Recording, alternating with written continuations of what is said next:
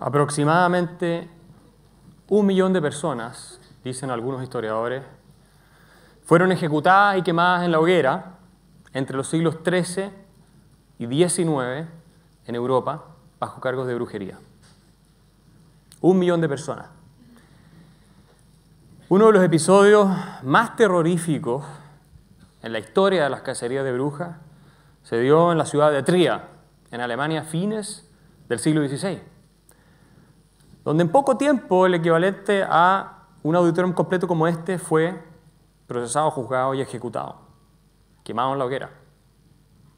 En algunos poblados cercanos a Tria, apenas una o dos mujeres quedaron vivas. Una o dos mujeres. Los historiadores debaten hasta el día de hoy sobre qué podría explicar estas histerias colectivas que llevaron a acusaciones tan absurdas y al asesinato en masa incluso de personas perfectamente inocentes.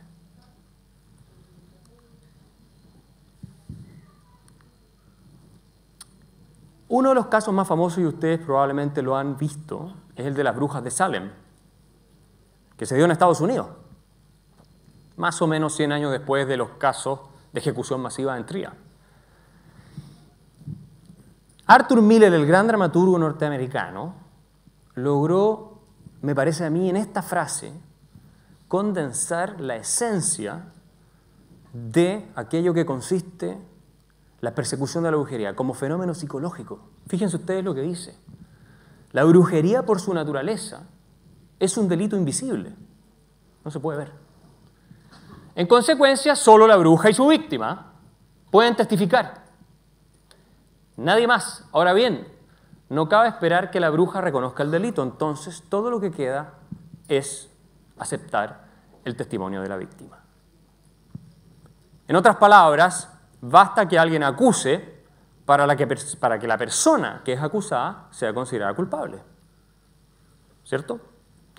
Y si ustedes han estudiado el caso de Salem, saben que a las supuestas brujas se les obligaba o a confesar, de modo tal de recibir una sanción, salvarse de la pena de muerte, o si se negaban a confesar, iban directamente a la ejecución. Saltemos un poco más en el tiempo. La Revolución Francesa es un episodio que a todos nos enseñan en los colegios. Algunos historiadores sostienen que la Revolución Francesa fue el primer genocidio de los tiempos modernos. ¿Por qué un movimiento que estaba inspirado en ideales de la libertad y de la democracia representativa derivó en que se asesinara tanta gente inocente, incluso partidaria de la misma revolución. Más de 160.000 personas calculan algunos historiadores, muertos como producto de la revolución. Aquí hay un exponente conocido por todos, Maximiliano Robespierre. ¿Cómo se le apodaba a Maximiliano Robespierre? El incorruptible. ¿Por qué el incorruptible? porque se suponía que Maximiliano Robespierre era puro moralmente. Igual que los puritanos de Salem y la gente que denunciaba a las brujas en Europa. ¿Qué es lo que buscan quienes cazan brujas? Y el concepto de cacería de brujas que se utiliza para muchas otras cosas. Eliminar el mal que ellos dicen se encuentra encarnado en ciertos personajes en la sociedad. En la Revolución Francesa esto llegó a tal extremo que si tú no eras lo suficientemente entusiasta por la revolución, podías terminar siendo guillotinado. Entonces, Robespierre, cuando dice el terror no es más que una justicia pronta, severa e inflexible, y que por lo tanto es una emanación de la virtud, lo que está diciendo es que el bien moral que los virtuosos como él están persiguiendo para librar a la sociedad de los efectos perniciosos de los malignos, justifica cualquier medio, obviamente la violencia. Él, por supuesto, estaba convencido de que la moral era el objetivo de toda revolución y de toda persecución. ¿Qué es aquello que postulaban quienes cazaban brujas? Exactamente lo mismo, eliminar el mal de la sociedad. Y es contagioso, ¿saben por qué? Porque en la medida en que tú denuncias el mal en otro, estás declarándote libre del mal que estás denunciando. Entonces se genera un incentivo gigantesco para que todos empiecen a denunciar a todo el mundo. Nosotros somos los buenos, ahí están los malos. A ellos tenemos que perseguirlos, a ellos tenemos que ejecutarlos. Nosotros nos libramos. El problema es que en la medida en que la pureza va siendo exigible a cada vez más personas y el estándar de pureza se va incrementando cada vez más, incluso aquellos que partieron denunciando el mal terminan no correspondiendo con ese estándar y terminan cayendo bajo la misma guillotina o siendo incinerados en la hoguera. Y eso lo hemos visto muchas veces en la historia. Paso a los tiempos que corren. ¿Por qué estoy hablando de todo esto? No es un misterio que en la actualidad, en buena parte de Occidente, la libertad de expresión se encuentra bajo un ataque sistemático y brutal. Incluso se ha llegado a decir que estamos experimentando algo así como cacerías de brujas.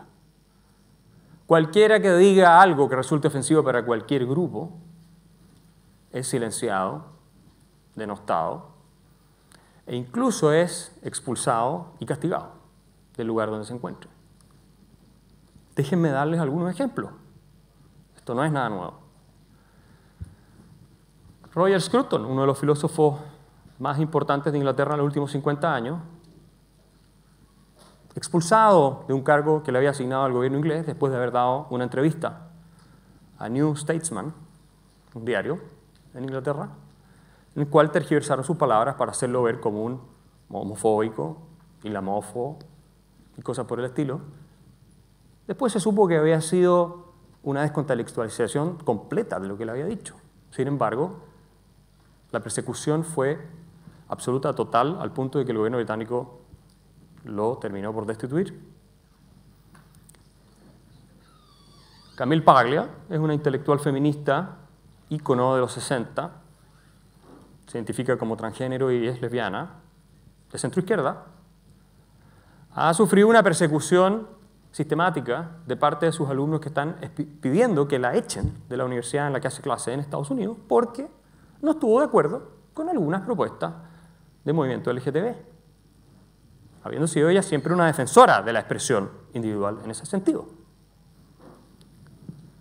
Tim Hunt, premio Nobel de Medicina, fue expulsado de la universidad en la que trabaja, en Inglaterra, en Londres, en la que trabajaba, por haber hecho una broma, una broma, respecto del trabajo en conjunto con mujeres en laboratorios, que la prensa magnificó y completamente también sacó de contexto como quedó después fehacientemente establecido, pero no le devolvieron el trabajo y su reputación fue arruinada.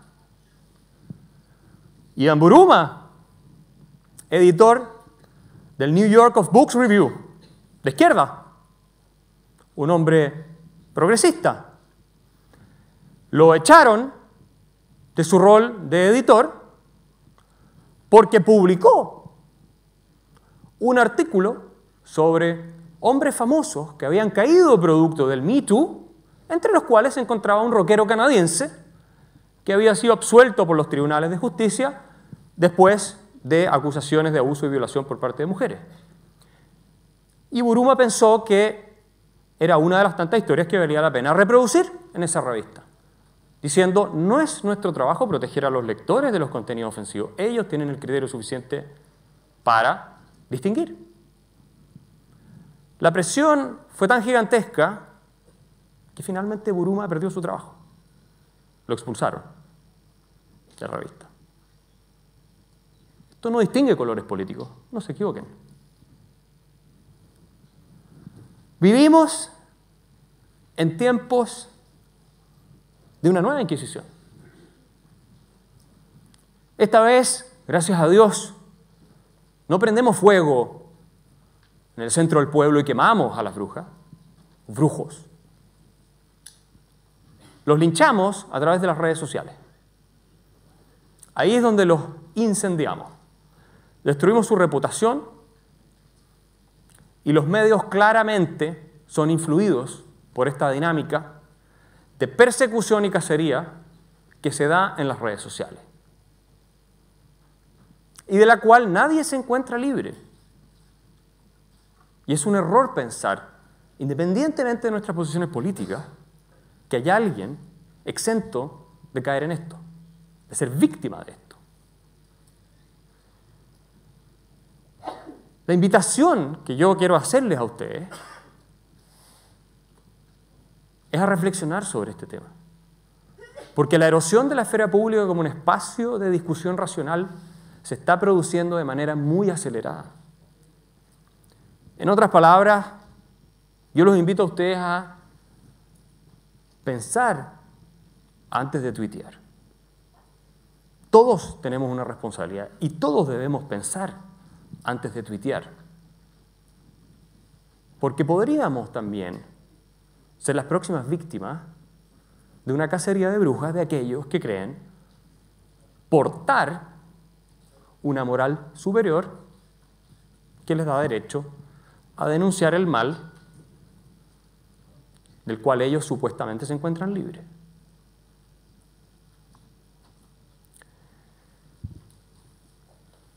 Si no nos preocupamos de rescatar el pensamiento racional, esto va a tomar un cariz de histeria parecido al que condujo a los procesos de Salem y a los asesinatos masivos en Tría hace cientos de años atrás. No va a pasar así en términos físicos, va a pasar en términos simbólicos, sociales. La sanción hoy día, por lo demás, no es de ese estilo, no es física. Es un tipo de violencia que se da de manera indirecta mediante las redes y que ustedes todos saben porque conocen casos pueden arruinarle la vida a una persona. Entonces, para concluir, les dejo el desafío de examinar si ustedes no han caído también en algún minuto en este tipo de conducta o conocen gente que ha caído en este tipo de conducta. Y pensar que siempre, tras una pantalla, tras el Facebook, tras el Twitter se encuentra un ser humano. No se encuentra un ser maligno en el cual podamos proyectar todas nuestras frustraciones y descargar todo nuestro odio y nuestra rabia para de esa manera destruirlo. Da lo mismo la opinión política que tenga la persona. Es un mínimo de respeto y amistad cívica que nos debemos solo por el hecho de ser personas y seres humanos. Y bueno, si no están de acuerdo con lo que estoy diciendo, entonces adaptemos el viejo refrán, que a mí me parece tan sabio, y digamos que el que esté libre de haber ofendido, lance el primer tweet. Muchas gracias.